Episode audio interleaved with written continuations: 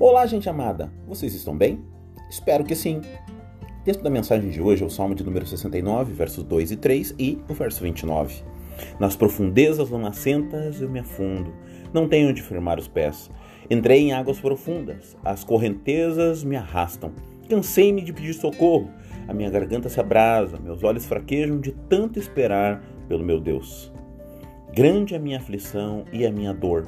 Proteja-me, ó Deus, a tua salvação. Tema da mensagem: angustiados, mas não abandonados.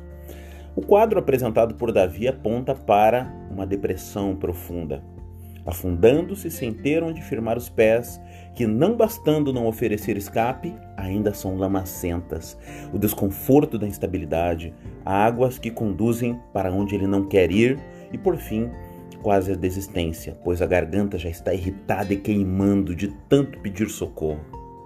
John Piper, em seu livro Quando a Escuridão Não Passa, nos lembra que, assim como Davi passa por esse terrível momento da sua vida, podemos ter um empresário passando pelo mesmo desespero, uma mãe com três filhos pequenos chorando compulsivamente, alguém enfermo por um longo período, um desempregado que não consegue uma porta de emprego, enfim, são várias as possibilidades da vida chegar à exaustão e acabamos neste lamaçal do desespero que o rei Davi estava.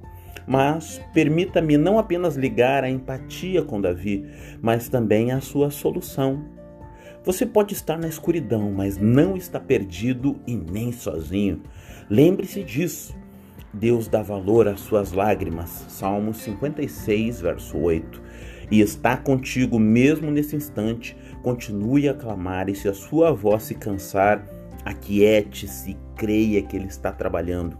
Davi, certa feita, afirmou que esperou com paciência no Senhor. Salmo 40, versos 1 e 2. Leia comigo o resultado. Coloquei a minha esperança no Senhor, ele se inclinou para mim e ouviu o meu grito de socorro. Ele me tirou de um poço de destruição, de um atoleiro de lama, pôs os meus pés sobre uma rocha e firmou-me num local seguro. Então, meu querido, quero dizer a você: espere no Senhor, confie nele e o mais ele fará. Salmo 37, verso 5. Este não é o seu lugar definitivo. Você sairá deste lamaçal.